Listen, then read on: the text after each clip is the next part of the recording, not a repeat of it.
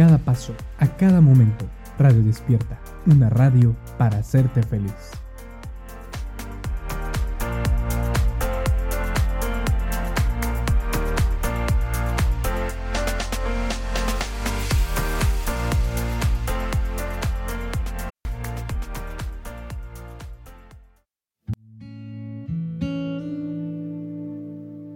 Sacia tu sed. Alimentemos el alma. Cursos de Espiritualidad Católica con el hermano Diego López. Comenzamos. Qué alegría, querido amigo de Radio Despierta, de Sacia tu Sed, tenerte en esta sexta entrega de nuestro curso de espiritualidad llamado, como sabemos, La vida dentro de ti. La semana pasada vimos la tentación, los pasos de la tentación, cómo es que el demonio utiliza para tentarnos, cómo es que el demonio hace para meter la tentación dentro de nuestra vida. Y vimos que eran tres pasos sencillos, vamos a verlo a modo de resumen. En primer lugar, la sujeción, que es una invitación a orar el mal. En segundo lugar, viene el diálogo, porque uno al principio no quiere hacer, eh, no quiere pecar. Entonces el demonio lo que hace es darnos argumentos para que caigamos en el pecado. Y este momento es el que llamamos diálogo, empezamos a pensar, bueno, pues quizá no es pecado, no está tan mal, o lo hace mucha gente. Luego viene en tercer lugar el consentimiento y aquí es donde ya eh, se ha cometido el pecado y del que nos debemos de confesar. Hoy vamos a ver, sin embargo, eh, un tema un poco más distinto y es qué hacer, cómo afrontar la tentación. Hay tres momentos principales. Antes de la tentación, durante y después de ser tentado. En primer lugar, la tentación, como hemos dicho, es una invitación del demonio a obrar el mal. Es decir, parecería que es el demonio el que tiene que venir a nosotros para tentarnos, y así sucede. Pero no deja de ser cierto que es una buena técnica de prevención del pecado, dificulta e incluso hace imposible que el demonio nos tiente. Esta expresión que tenemos, que es un dicho popular, ¿no? Es que te pusiste en puntería. O sea, te pusiste para en la diana para ser apedreado. Pues esto es lo mismo que nos puede pasar con la tentación. Imagínate que estamos en el momento de antes de ser tentado. ¿Qué nos puede ayudar para evitar caer en la tentación? En primer lugar, conocer nuestros puntos débiles, porque el demonio nos va a atacar por ahí. Y en segundo lugar, evitarnos en ocasión de pecado. Por ejemplo, si yo conozco que mi defecto dominante es la avaricia y siempre que voy solo a una tienda robo algo, entonces evitaré por todos los medios ir solo de compra. Me llevaré a alguien. O si mi debilidad es más bien, por ejemplo, la soberbia, pues cuando se plantee un debate en casa sobre política, sobre fútbol, sobre lo que sea, me pondré en ese momento atento para no perder el control y no querer imponerme por la fuerza. También hay otra cosa que podemos hacer y es no estar ociosos, es decir, no tener tiempos muertos sin hacer nada. Tenemos que organizar nuestro tiempo y para esto hay un programa en Red Despierta llamado Newman. Están dando eh, distintos hábitos de gente que es altamente eficaz, efectiva. Y uno de ellos es la organización del tiempo. Le invito a escuchar el programa si quieren, porque cuando tenemos nuestra vida planeada más o menos, no de un modo estresante, sin tiempos ociosos, sin tiempos muertos en el que, pues no sé lo que voy a hacer ahora. Bueno, pues si tú no sabes lo que vas a hacer ahora, el demonio sí lo sabe y es ir a tentarte, porque es una ocasión perfecta. Dicen los padres de la iglesia que la ociosidad es la madre de todos los vicios. ¿Esto quiere decir que tenemos que tener todo el tiempo ocupado, ocupado con actividades? No. Incluso hay que planear los tiempos de descanso. Ok, después de comida voy a tener una siesta. Y luego en la tarde, en torno a las 7, 8, eh, voy a ver una película. Esas son cosas que nos descansan y que podemos planear. Pero si yo llego a las 7, 8 de la tarde y no he planeado lo que voy a hacer, bueno, pues quizás me dé por irme a la tienda donde suelo robar, o quizás me dé por meterme en el móvil ver pornografía, o quizás me dé por irme a la casa de enfrente con la vecina y criticar a la vecina de abajo. Pero si estas son cosas que en el momento, cuando no tenemos planeado, cuando no hemos planeado las cosas, eh, utilizando los criterios cristianos que tenemos en nuestro corazón, pues viene el demonio y nos mete estas ocasiones para caer en el pecado. Otra actitud que podemos tomar y que recomiendan muchos autores de la vida espiritual es la reserva de los sentidos. Y esto nos podemos preguntar, ¿a qué te refieres con la reserva de los sentidos? Bueno, es tan sencillo como controlar los sentidos exteriores, es decir, la vista, el, olfato, el tacto, y controlar los sentidos interiores, sobre todo la imaginación.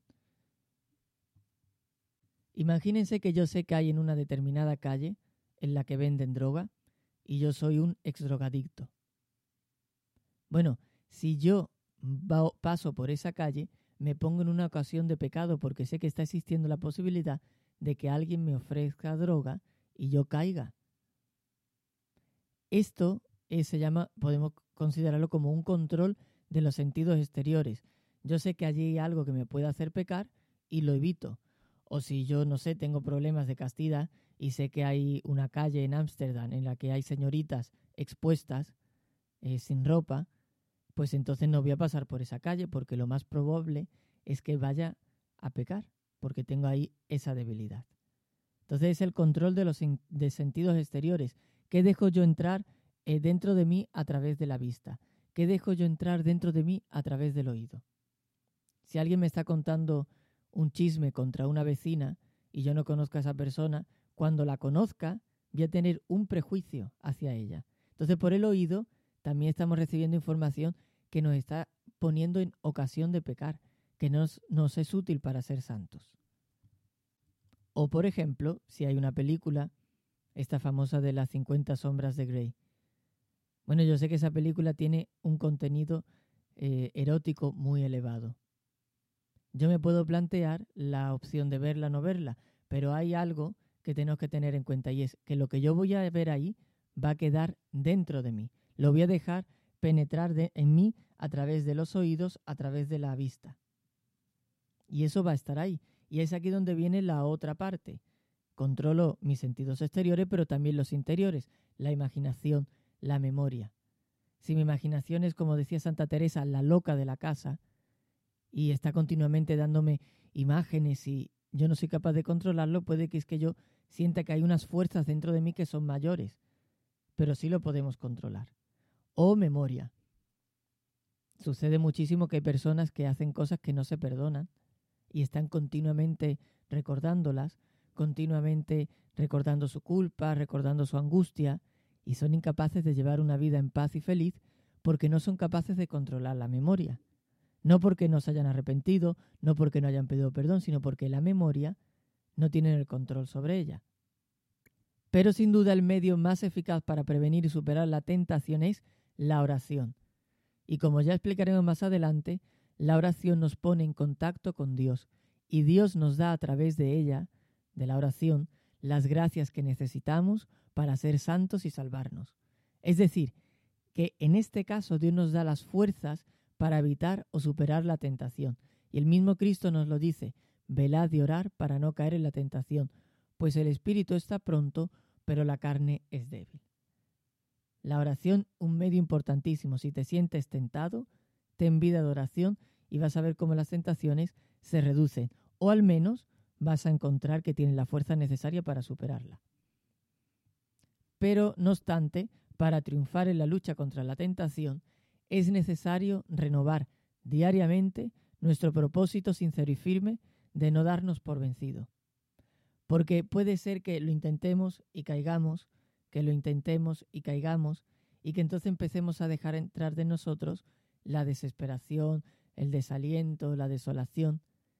Todos los días renovar, cualquiera que sea la circunstancia en la que estamos, este propósito de ser fiel a Dios, de no caer en la tentación porque no podemos dejar de creer que el amor de Dios es más fuerte que la debilidad del hombre. El amor de Dios es más fuerte que la debilidad del hombre. Y por lo tanto a Dios no le importa cuántas veces caigas si tú te levantas y sigues caminando y sigues intentándolo. En segundo lugar, vamos a ver qué hacer durante la tentación, porque esto es para prevenirla y ahora nos encontramos en un momento de tentación. Estoy en una tienda y me han dado ganas de robar. Bueno, pues hay dos actitudes principales.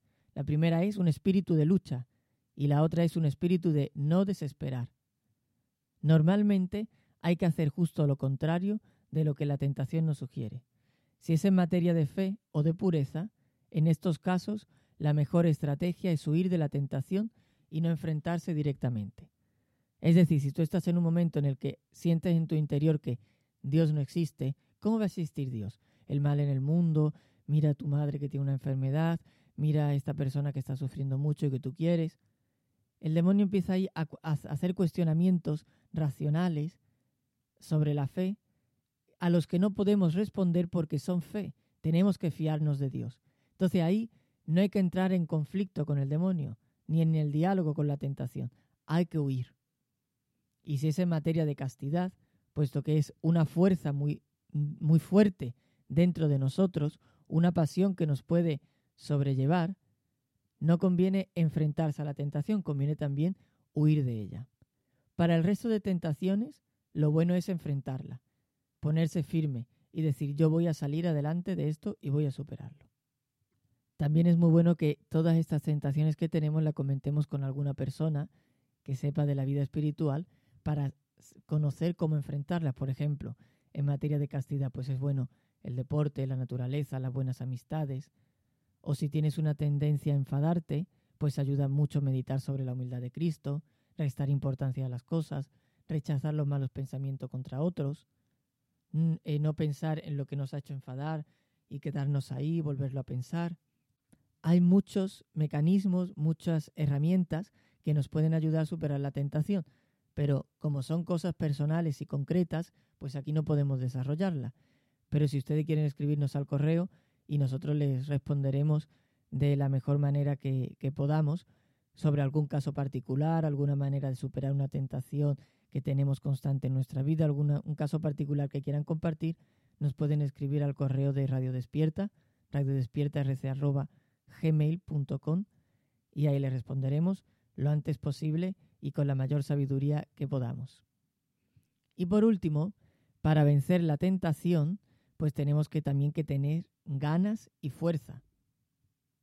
Esto significa que no podemos hacer cara, hacer frente a la tentación simplemente como con mediocridad o con medio debilidad o ay, otra vez la tentación, no sé si podré. No, al contrario, hay que hacerlo con prontitud, alegría, energía, constancia y humildad y la victoria está asegurada.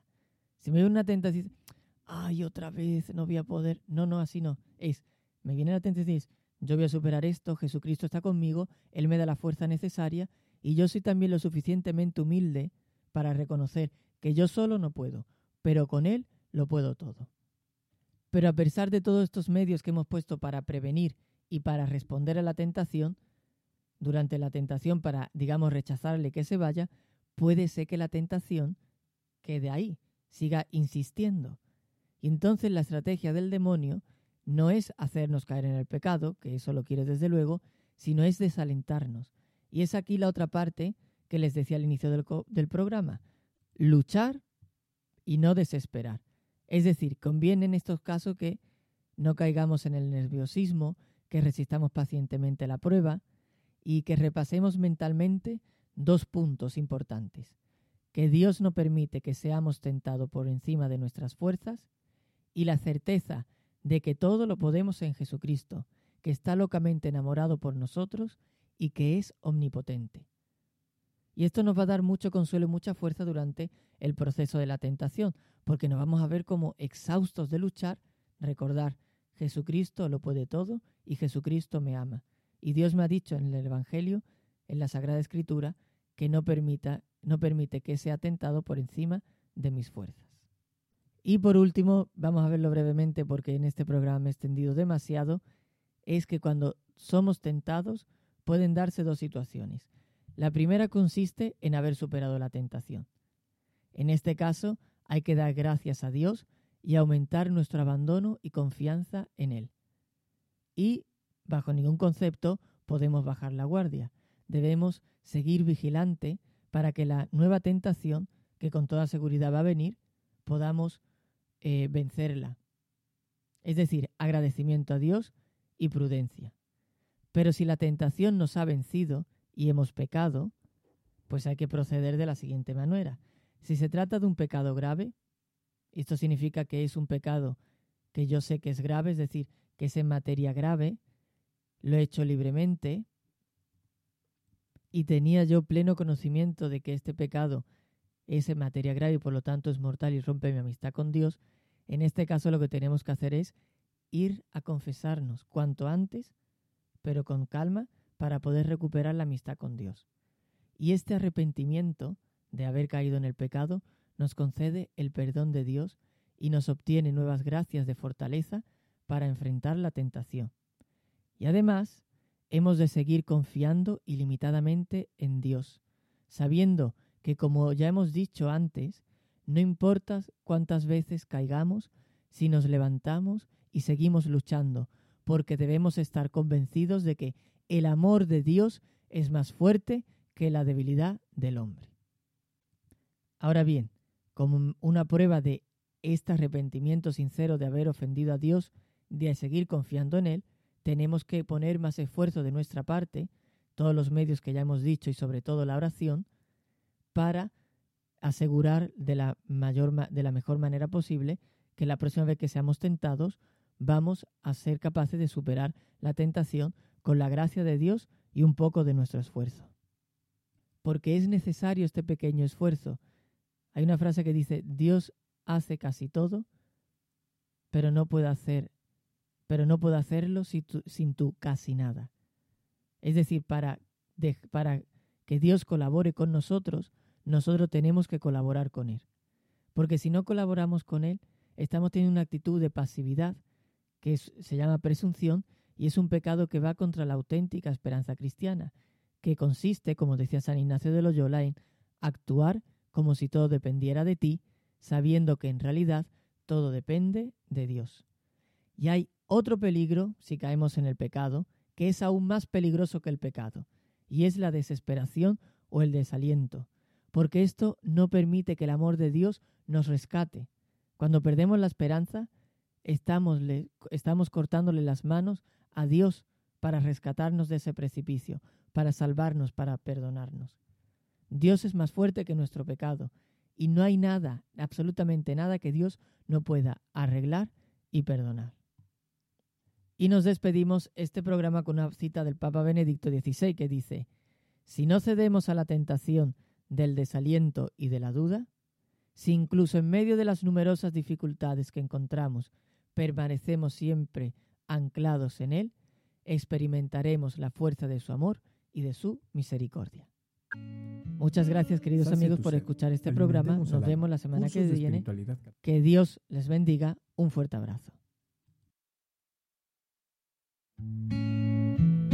Sacia tu sed. Alimentemos el alma. Cursos de espiritualidad católica. Nos vemos el siguiente martes.